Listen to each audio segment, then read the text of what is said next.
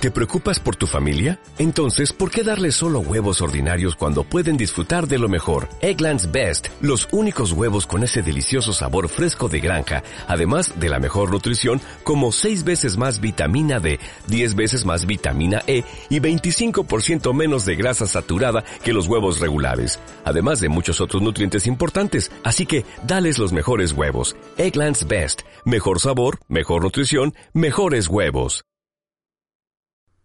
Las grandes doctrinas de la Biblia. El anticristo.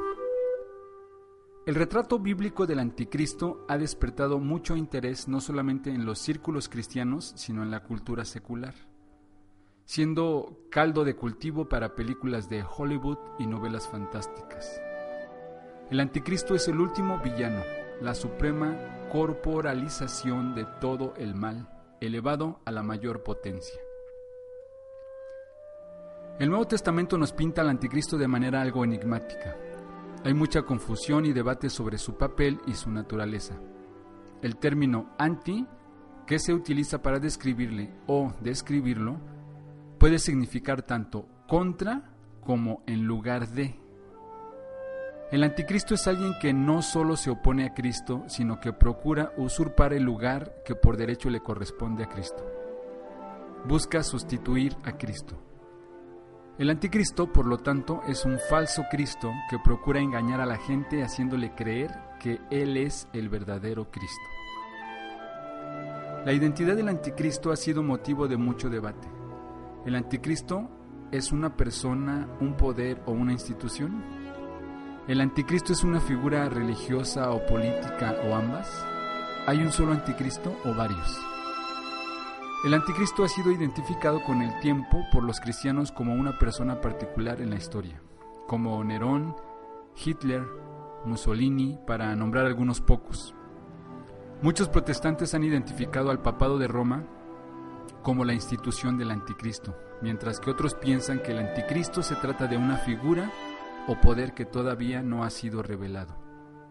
Juan nos habla de muchos anticristos, primera de Juan 2.18 y del espíritu del anticristo que ya está en el mundo, primera de Juan 4:3.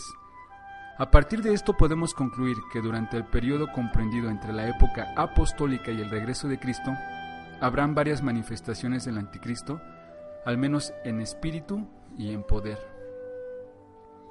El apóstol Pablo nos enseña que una manifestación especial del anticristo aparecerá antes de la segunda venida de Cristo.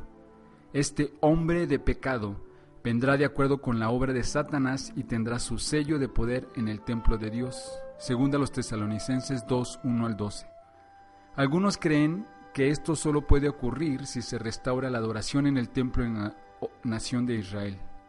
Otros lo interpretan como una referencia a una aparición dentro del templo del Nuevo Testamento, la iglesia cristiana. La venida del anticristo está relacionada con una gran apostasía de la iglesia. Posiblemente se considere una alianza entre el gobierno secular y las instituciones religiosas. La meta del anticristo es luchar contra el pueblo de Dios y buscar la destrucción de Cristo y de su reino. La Biblia nos asegura que, sin embargo, a pesar del tremendo poder e influencia del anticristo, su derrota, su juicio y su perdición están aseguradas. En última instancia, no es un contendiente para el Cristo vivo y verdadero. Resumen.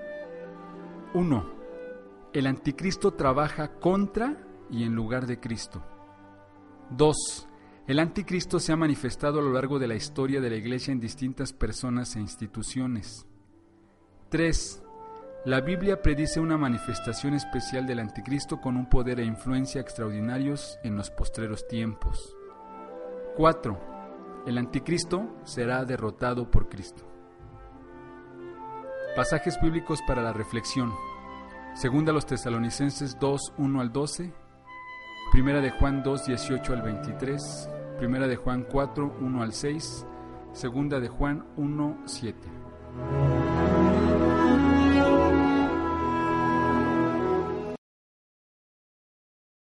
O'Reilly Auto Parts puede ayudarte a encontrar un taller mecánico cerca de ti. Para más información, llama a tu tienda O'Reilly Auto Parts o visita oreillyauto.com.